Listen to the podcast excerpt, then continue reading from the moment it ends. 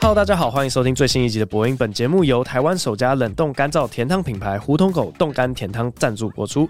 我的生涯曾经发过几次的食物战争，像是芋头别来乱，根本不下饭；火锅加不加芋头的两派就打得你死我活。然后我说，哎，洋芋片不是饼干，因为它真的就不是。又跑出一堆称洋芋片为饼干的邪教，胆敢来挑战我。各位，我现在要来掀起新的一波食物战争啊！我个人是认为啊。咸汤才可以是热的，甜汤就应该是冰的。那些喜欢喝热甜汤的，全都老人。Yeah, I said it，我就这么讲，怎么样？喜欢喝热甜汤的，全部都是老人。那种以前学校营养午餐啊，大家看到说，哇，今天的汤是珍珠奶茶，还满心期待，就送来什么热的珍奶，我整个倒掉，我直接不喝。什么东西啊？谁要喝热的珍奶？好险！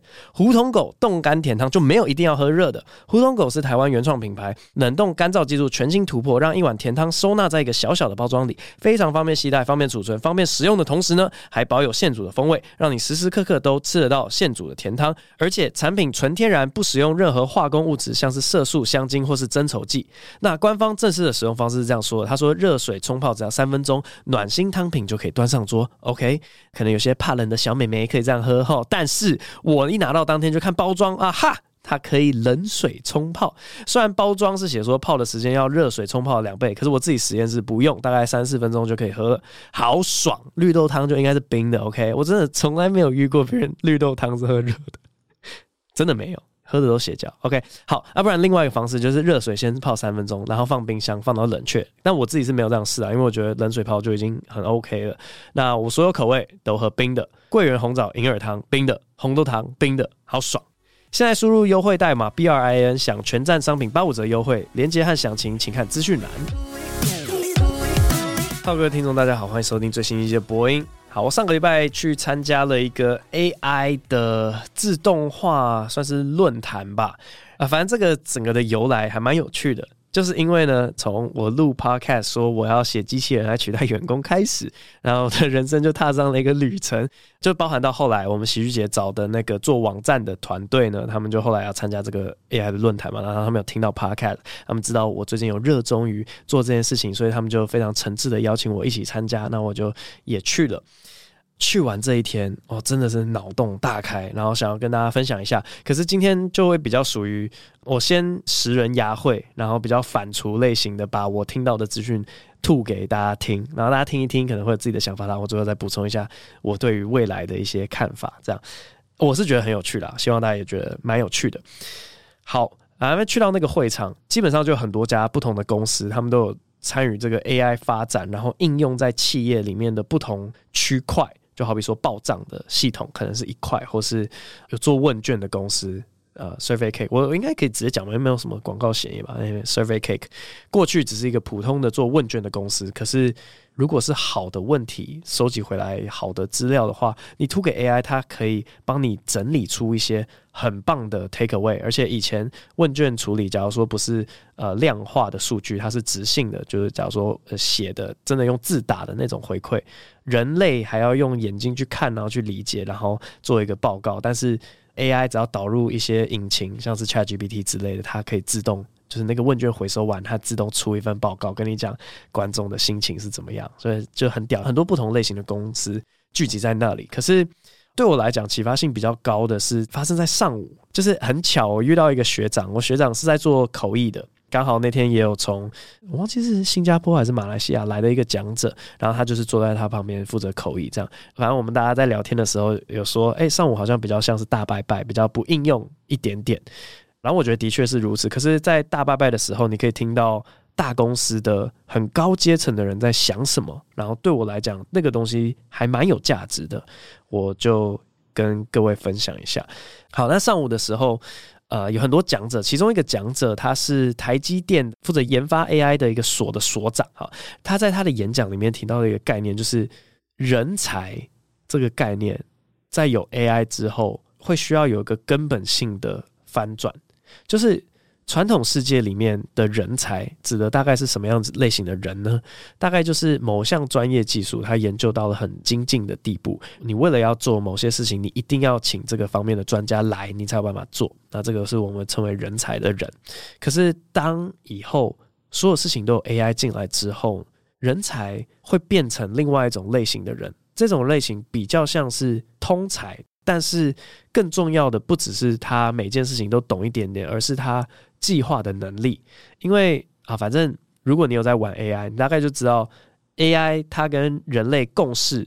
就是一起相处工作，它最大好处是它可以帮你执行完你说要执行的东西，你只要给它的指令清楚就可以了。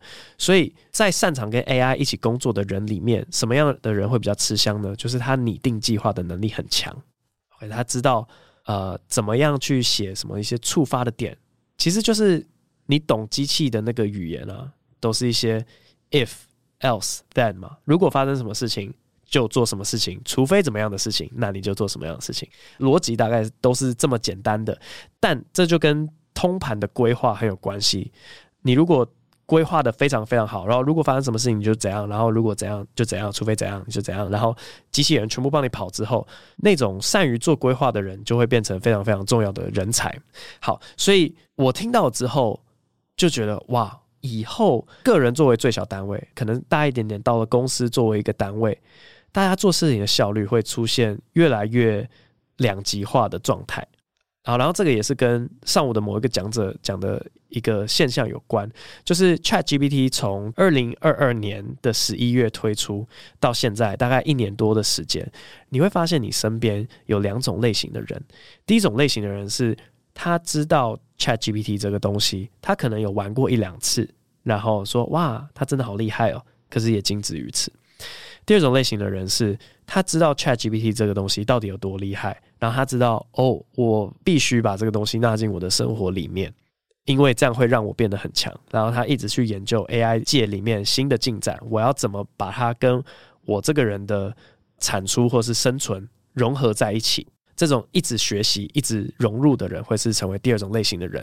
结合我刚刚讲的，就是未来的人才长什么样子，我觉得就会越来越分歧。每次遇到一个新技术，你就会发现。都有这样子类型的人，就是虚拟货币一推出来的时候，有那种想要了解的人跟不想要了解的人。那现在 AI 也是一模一样，有想要了解的人跟不想要了解的人。那这种你结果产出的效率就会不一样，然后造成越来越分歧。因为我在听那个演讲的时候，我就想说，OK，好，未来人才听起来啊，做计划这个能力，至少在我身上或是我身边的人身上，比较有这个能力的人，都是。他可能在某一个专案，他就某种领导地位，或是他是主管，或是他是老板这种类型的人。然后基层的员工比较少训练到规划这项能力。那如果是这样子的话，就会变成现在就已经有当主管能力的人，他加上 AI，他会变得更强。可是基层却越来越难追上这些已经有做计划能力的人的那种产出速度。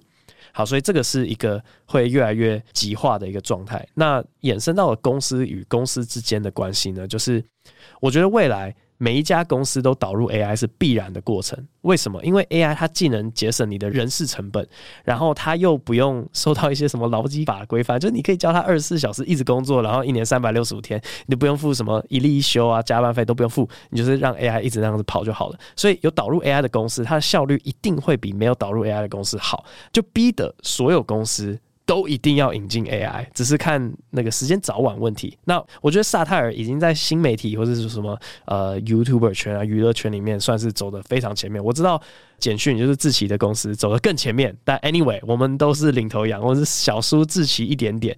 但未来一定大家都是要往这个方向去走。你如果越晚踏进来，你真的会嗯跟别人就已经是有一段差距这样啊，这个是我第一个想到的事情。然后另外一个想到的事情是，因为他整天下来都在描绘一种人机共存的世界，让我有点觉得说哇，所以以前就我们是看一些科幻电影，看到那个 cyborg，呃，cyborg 的中文是什么啊？就是那种。半人半机器人，那个阿诺·史瓦辛格在那个《Terminator》里面的那个角色，哇，我这些词汇真的都不知道 中文电影翻什么。但反正就是你可以想象，他有半张脸是人类，然后另外一张脸那个皮撕下来，里面是机器人。然后就这种东西，其实是一个还没有科技到那个地方，然后对于未来做出来的错误的想象。诶，我突然这样觉得，就是因为现在我们已经知道，哦，原来 AI 是这样子做的。我如果要人机共存，来达到一种更好的一个有机体的运作。我根本不用把那个硬体建在人类里面啊，因为所有人都在追求的一个什么物联网，或是呃，现在很多演算法都其实是在，就是你要做某一个决定之前，演算法就已经知道你要做那个决定了。好比说，你的浏览器里面会跳出什么样的广告，因为他知道你之前在搜寻某些东西的时候，你可能就是想要买某一个，我随便乱讲，厨余机好了，那它的演算法就会跳出一机出来给你。就是 AI 可以做到，我硬体不内建在你里面，但是我可以预判你的想法会到哪里去。所以没有，我只是觉得那以前的那种 cyborg 的概念真的好阳春，而且好可爱哦，是一个对于未来的错误想象或者这一层的启发。另外一个是他们在讲 AI 的热潮到底什么时候会消退，他也描绘出了一个景象。这个景象是什么呢？就是我们看。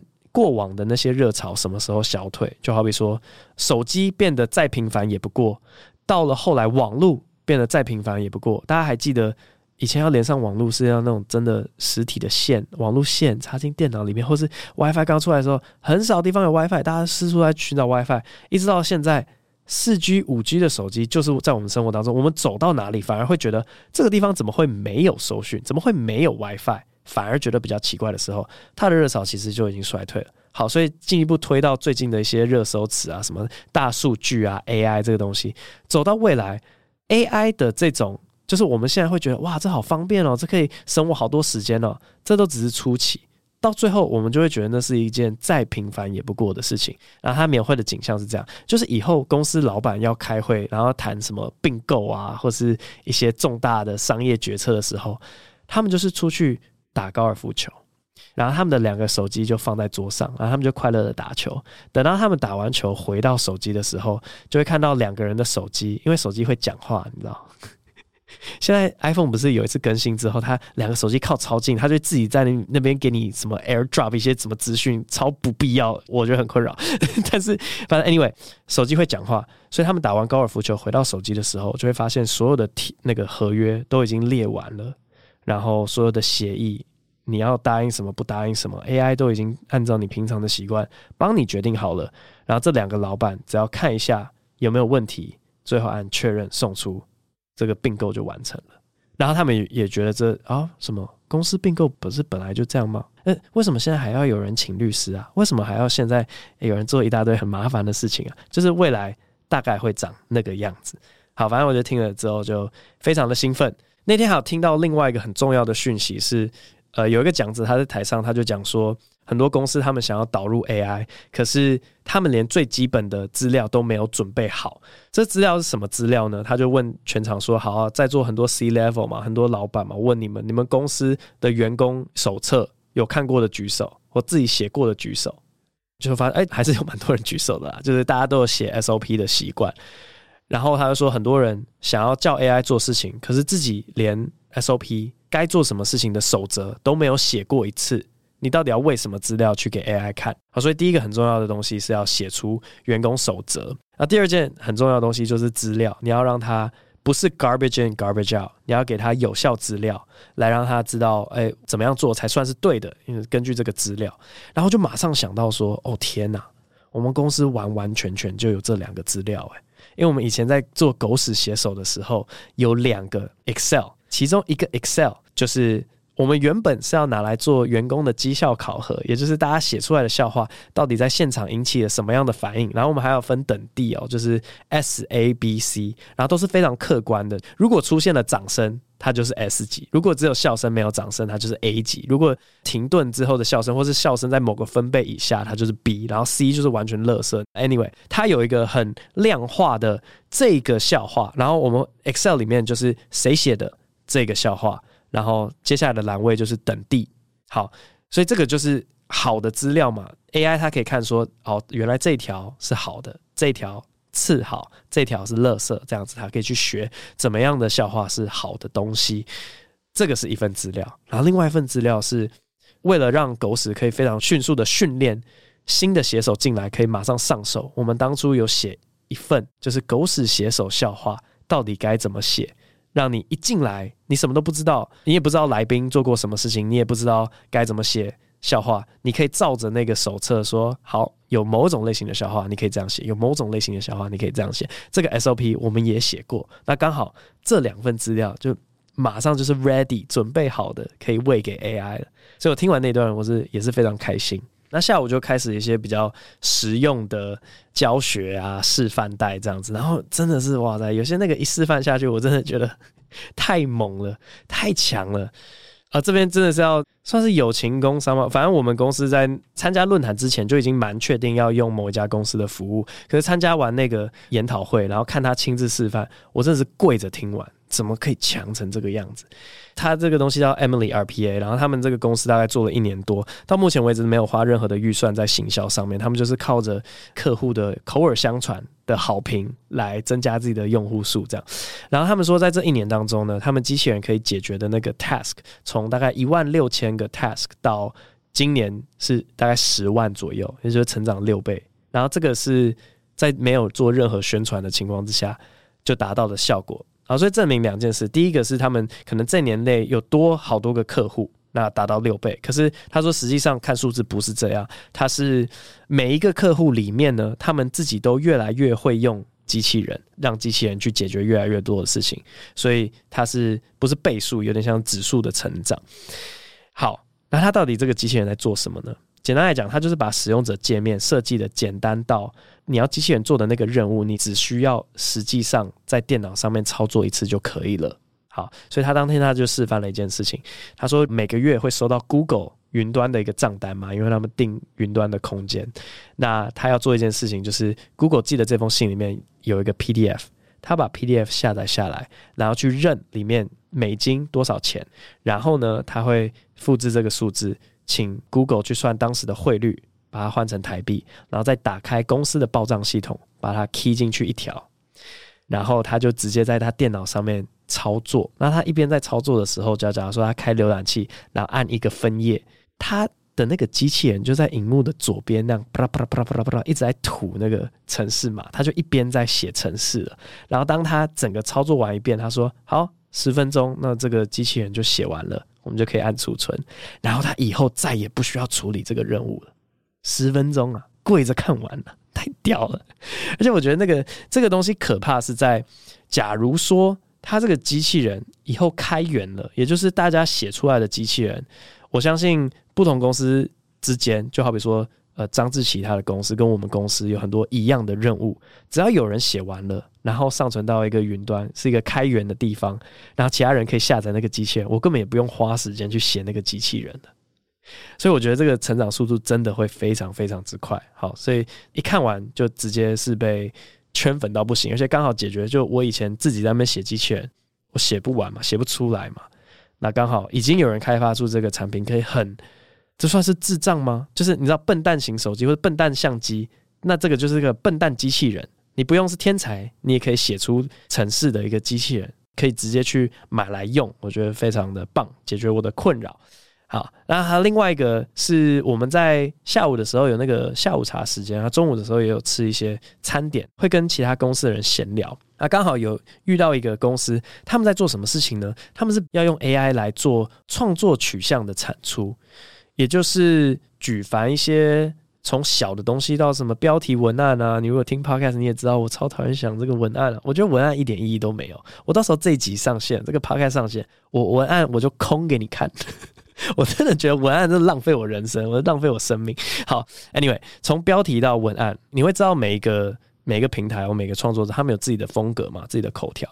到比较长的是那种，好比说 Podcast 口播啊，频道的企划啊，呃，然后写段子、写剧情，就是那种卡通片剧情啊、影集剧情、电影这样子。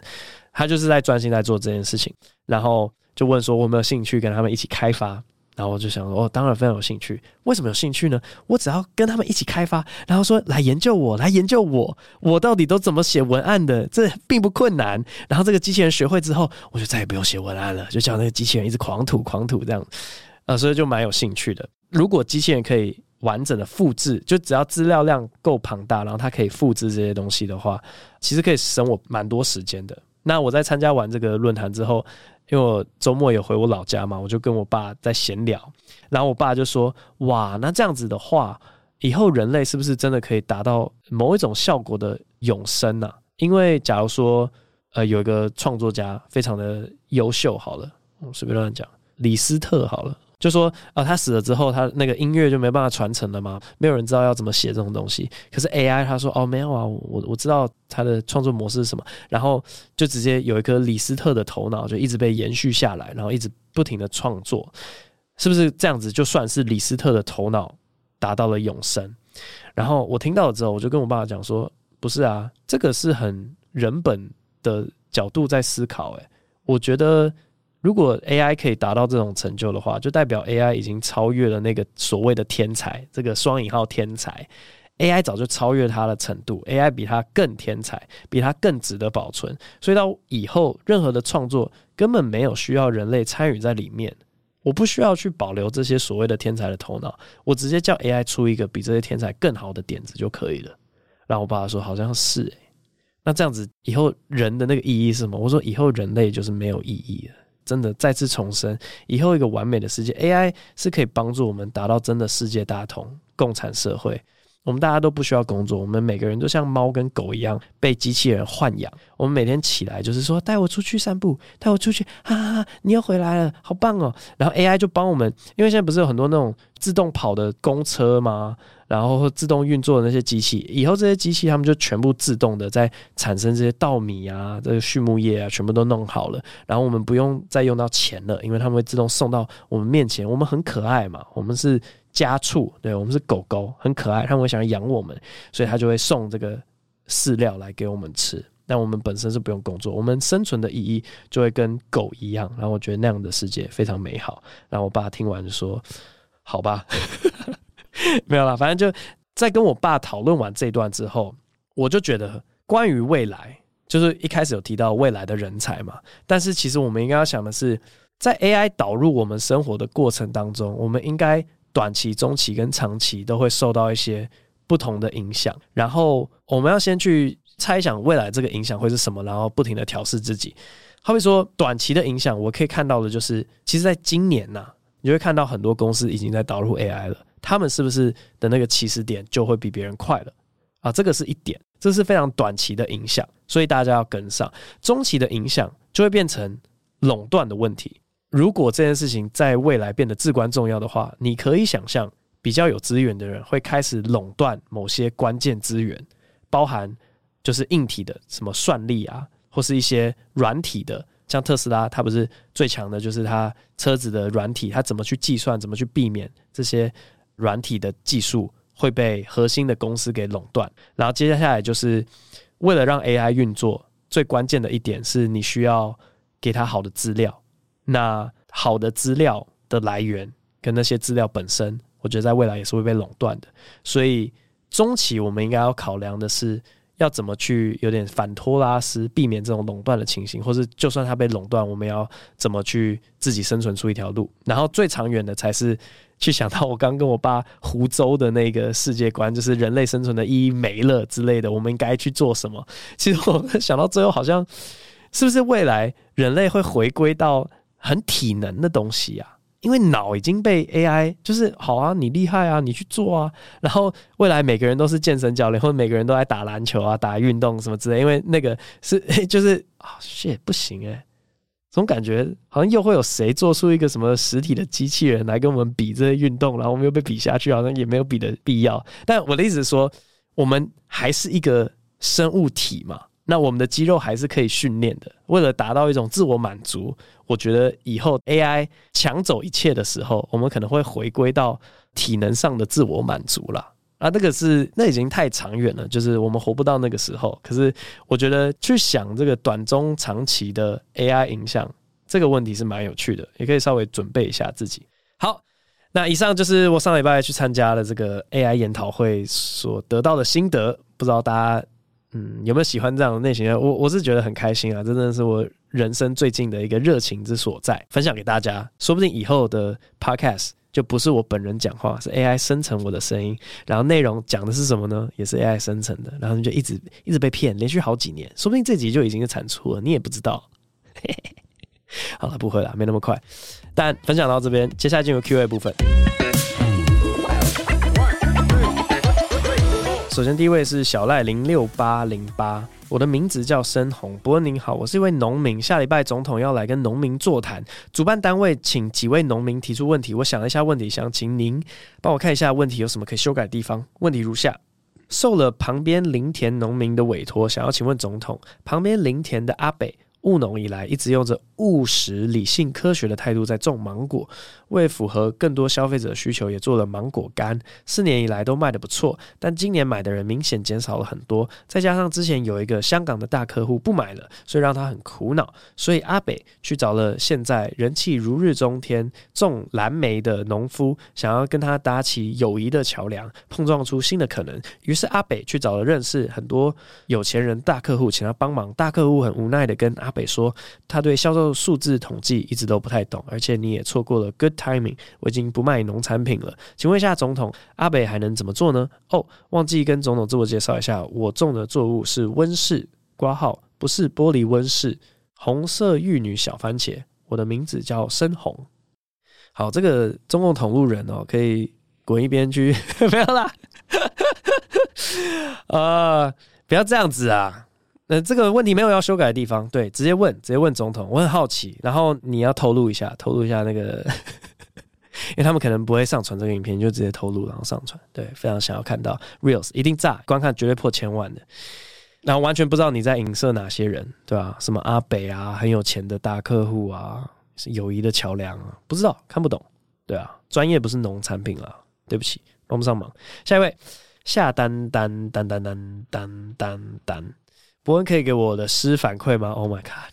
不要不要投你的诗进来了，好烦哦！这个真的是一个诗哎啊！好来，Poetry Slam，我们来读诗吧。刀刃抵在襁褓中的婴儿身后，持刀者，腐朽的帝国，精壮社会，精英至上，现实之生存法则。一直跑，跑到脚掌泡烂疮痍为止。中途倒下者，是不甚会侠之人。一刀一刀割下，成为了持刀者的养分。奋力怒奔者，视刀尖为正酒，恐惧为社会原动力，能给予踏实而上之勇气。然上者最终成了下世代的持刀者，将曾经的恐惧在刀尖上似炼乳般的磨了又磨，将一把一把的刀安插在机器上，开始荼毒。中途倒下者没有减少，随着时代巨轮碾压，一堆一堆般的增加。是共产下的累赘。我们在这样的社会下长大，将刀尖的恐惧视为勇气。曾经的仇恨驱使着努力上进，复仇是成长的躯体。我爱仇恨、恐惧、孤独，他们使我茁壮，是滋养灵魂的大地之母。谢谢伯恩的阅读，祝伯恩全家身体健康，小孩子鼻子还是跟伯恩一样好看。哦，我先讲一下鼻子。我儿子鼻子跟我一样，就是到了这个天气转换，然后变超冷的时候，他跟我一样会鼻塞，就是过敏那种对天气的，所以他的鼻子是跟我一样，但不是好看，是一样烂。OK，这个诗啊，我觉得念起来真的是蛮像高中时期会想要投给校刊的那种，就是 等一下我不知道啊，我的 呃，你在讲什么？你在讲什么啊？但我我刚刚感受到的意见跟今天的主题的确是有点像，就是你知道，好像你要努力生存，然后我们都要被 AI 给那个碾压，时代的巨轮什么之类的。好了，很棒啊，写的很棒，希望那个红楼诗社可以考虑一下。建中，很棒，很棒，很棒。内容应该还算短，不过应该不会跳过，对吧？其实你打的蛮长的，你比刚才那个那首诗还要长，你知道吗？下一位，没有了，下一位。记得你之前好像说过，只要片尾有八巴拉巴巴那首歌，你一定就要看过一遍影片。但我最近发现叶秀的影片片尾都没有那首歌，想问博文最近是不是已经不会先看过影片了吗？括号会这么问是因为前几支影片都有那首歌，是有什么契机让你决定怎么做的吗？还是其实没有什么特别的原因？啊，我先回答，没有什么特别的原因。另外想要问，我记得你之前也说过，希望夜夜秀能够不要总是跟政治有关。刚好贺龙以前的喜剧风格也不是那么常碰到政治。挂号我虽然不是贺龙的忠实粉丝，但我想应该是这样。想问伯恩萨特尔是打算借由贺龙来让夜夜秀逐渐撕掉充满政治内容这个标签吗？还是只是觉得如果夜夜秀要再做一季，只有贺龙能当接班人？最后，我想要请伯恩学金丝雀的叫声，因为感觉金丝雀的叫声很难学，不知道伯恩什么时候会看到这个连挂号，或者没看到。祝伯恩新年快乐，全家平安，事事顺利。二零二四专场见。哎、你怎么确定我二零二四要办专场？啊，你怎么这个哈做一些预设的？好，贺龙这个问题就是对啊，我原本想说，刚好真的是贺龙接班之后，可以算是名正言顺的说，好，我要跟伯恩做出一点区别，我要这艘大船要改变方向，然后奋力舵一转呢，他就去朝没有每一个单元全部都是政治的去走。可是。嗯，我现在真的是退的蛮后面的，我就看他们推出什么东西，我就发现他是不是比我更政治啊？以前真的是有些垃圾废单元，然后好跟政治完全不相关，只是我们可能想要出一个外景，或是我们想要干嘛，然后就就会去推出了。可是现在好像真的每一个单元都蛮政治的，哇！可能最不政治是什么算命百万富翁吧。所以我，对我有点被吓到。我原本以为他要往这边走，但反而变得更政治了。然后，还是只是觉得，如果叶秀再做一季，只有贺龙可以当接班人。我不觉得只有贺龙可以当接班人，但我的确觉得贺龙是最适合当接班人。就光是他有在我旁边做三季的这个经验，还有他在第三季的第二集有主持过一集的这个经验，就让他遥遥领先其他的候选人了。然后他当到现在，我也觉得。很棒啊，他的所有成效都比我预期的好蛮多的。嗯，那金丝雀的笑声我们之前学过，所以我我不想理你，你去从头到尾重听一次，你一定会听到的。嘿嘿，下一位挖凿珍藏书单，不过你好，很感谢你之前推荐的书单，蒙恬的作品非常有趣，我已经快要读完第一卷了。读书时我会抄写一些感到共鸣的句子，不晓得伯恩是否有类似的习惯。此外。未来在播音里是否还有机会听到你分享其他好玩的书？最后祝福伯恩与家人们生活顺心、身体健康。诶、，OK，可以。但我说实在，出社会之后比较少看书了，好像只有在世界巡回、搭飞机那种交通的时候，还有什么时候啊？没有，就是全部都是在我的某一个工作的交通时期，我会去读书。但在家里面已经变得很少。到底是因为出社会，还是因为生小孩嘞？好像也分不太清楚。有啦，如果再读到什么有趣的会分享。然后你说抄那个有共鸣的句子，我不会把它抄下来。可是我读书是非常习惯划线的，呃，所以我读过的书，你会看到里面密密麻麻的哦，我会直接把心得写在旁边的空白处啦，我会写一些句子，我都会残害书，画一堆线啊，写一大堆我自己的想法，嗯，所以算是会吧。好，下一位，操弄思绪清楚。大奶微微，在最近几集，你有讲到你不喜欢宣传，因为想买就买，也会说不会在影片里面 叫别人按赞、订阅、分享。但刚刚复习大奶微微，就发现影片最后写喜欢，请按赞、留言、认同，请订阅、分享，是不是违背了自己的人格？哦，真的。然后其实我听不懂六福村的笑话，第一次听到，现在想了很久还是没想到，很痛苦。没有，那就是懂的人懂，不懂的人就算了。对，六福村哈。大奶微微，原来那个时期会这样做，所以我觉得其实蛮有趣的。人会根据那个不同的时期来对于自己的理想有不同程度的坚持，因为可能那个时候就什么都没有，然后很想 hustle，很想要拼出一份什么的时候，你就会很 就什么都尝试，这样看起来很 desperate。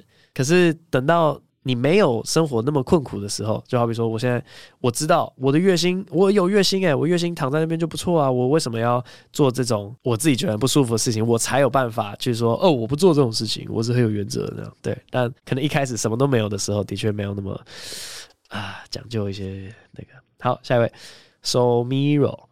他说：“坐等 G 八网络版的海外听众，疫情期间开始接触中文 stand up，开始广泛摄取。除了当个网络免费仔之外，也买了三种标准，演上王世坚，还去了。等一下，三种标准不是 stand up 哦，那个你可能要退一下这个订单，对，因为那是演讲。好，还去了 Sony 号的破烂者。哦，OK，好，这是纽约的观众来的。”这次 G 八阵容实在太期待，喜剧节真的做起来的话，或许以后会变成一个固定的返台行程。哇塞，OK，大家加油！额外提问，不过在节目中提到像左中奖一样公有化，要不要下次跟上班不要看交换办？应该蛮有趣的，形式风格内容可能会非常耳目一新。好，哇，很有趣，非常有趣的一个留言。第一个是喜剧节原本的梦想跟憧憬就是这样，不只是表演者。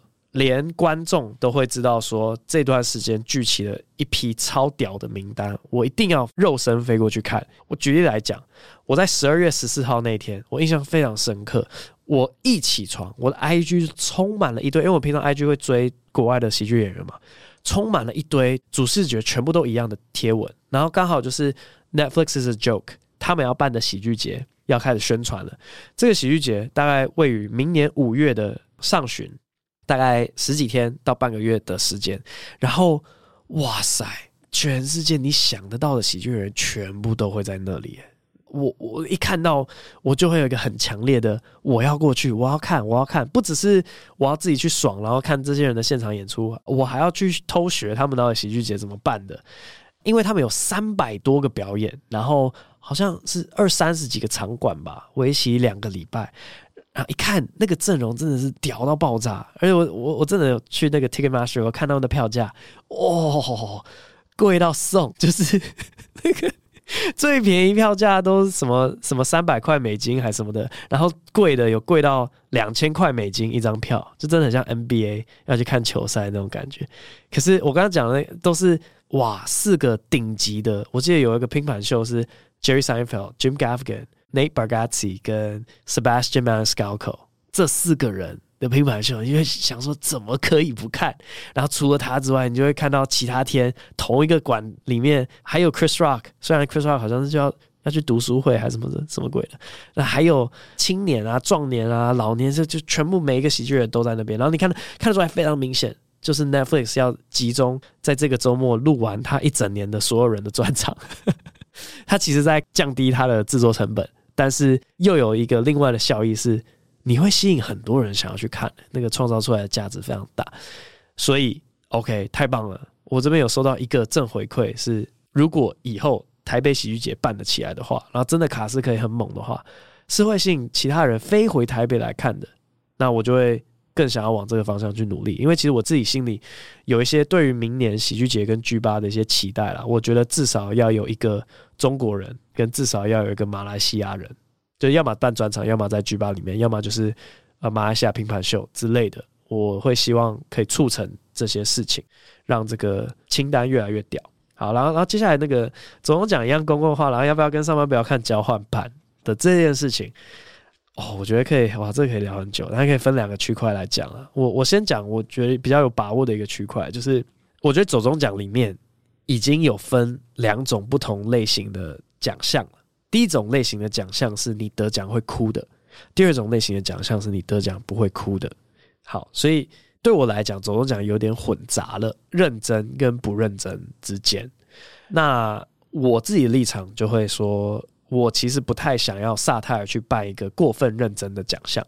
也就是那种领到奖会真的哭的那种，呃，什么最佳生命贡献奖啊，最佳防盗心坎奖这种东西，然后呃，我我要感谢我爸妈，因为我真的花很多时间，然后我这段日子我很苦，蹲了很久，他们这种这种我一点兴趣都没有。但是如果是那种什么有够闹赛奖，可以色色奖，这种大家得到奖也不会在台上哭哭啼啼的，我就觉得 OK，那这个符合萨泰的调性。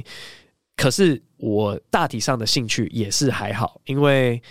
我觉得奖项典礼非常难办，你能发挥创意的空间真的不多。要么就是颁奖的致辞，要么就是当中的环节。但是其实整个看下来，三个小时、四个小时，你会发现在比例上，你可以做到娱乐化的比例还是很低的。那我就会觉得，诶，兴趣偏小。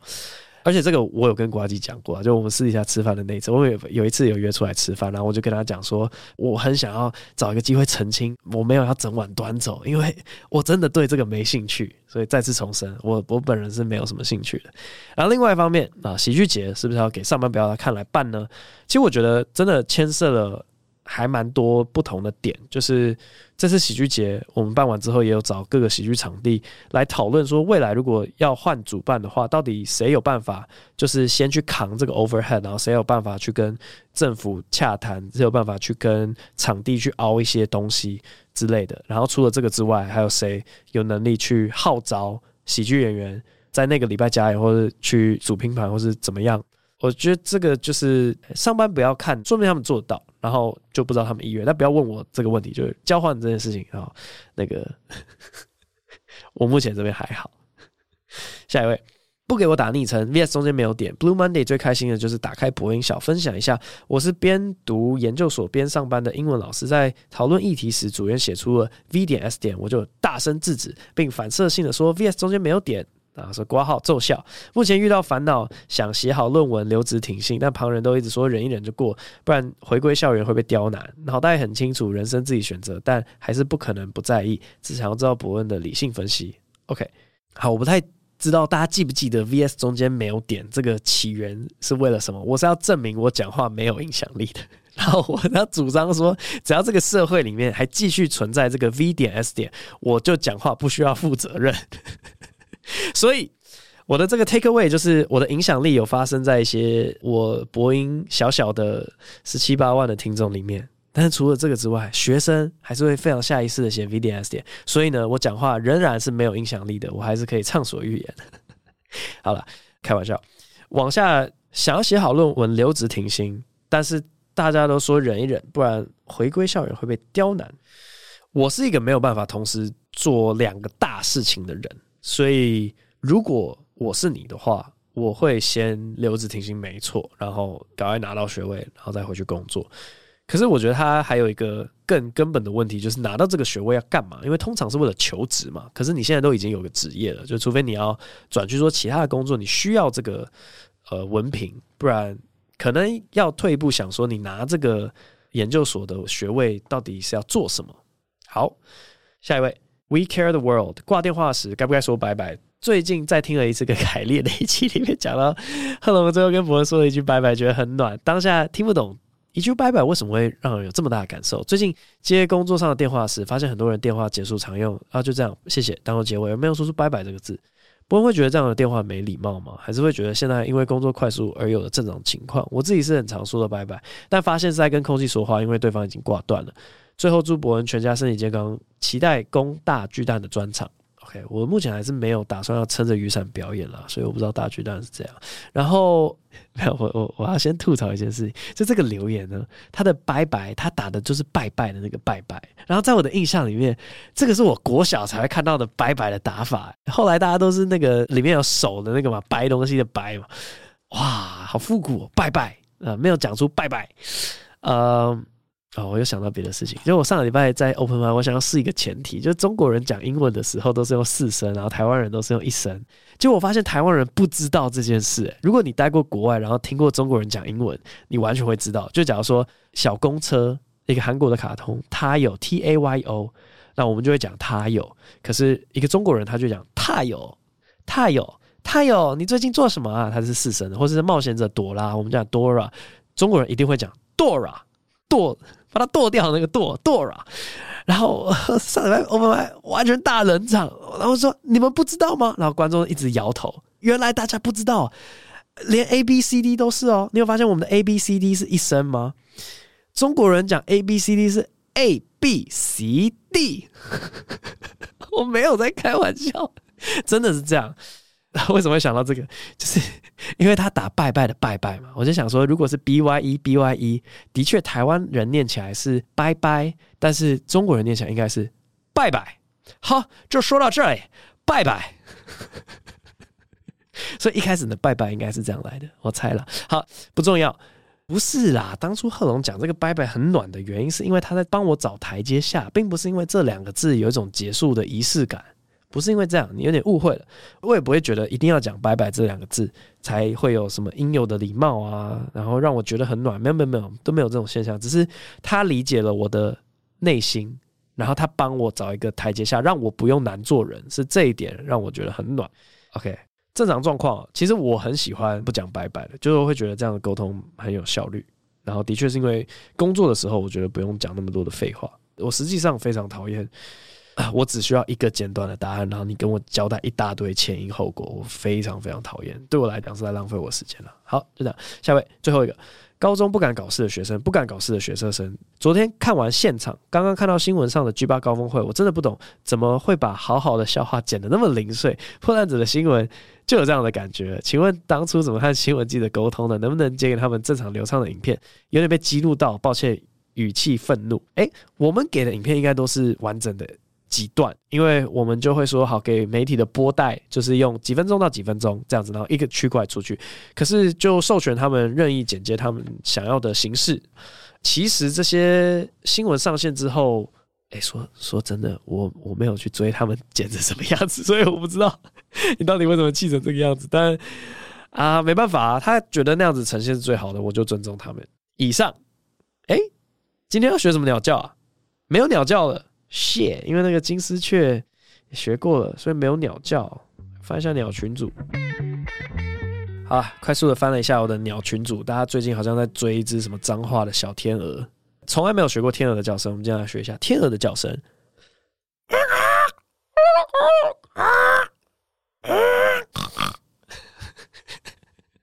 大概这样啊，没有生态的疑虑了。这集播音就来到这边，不要中间没有点下，拜拜。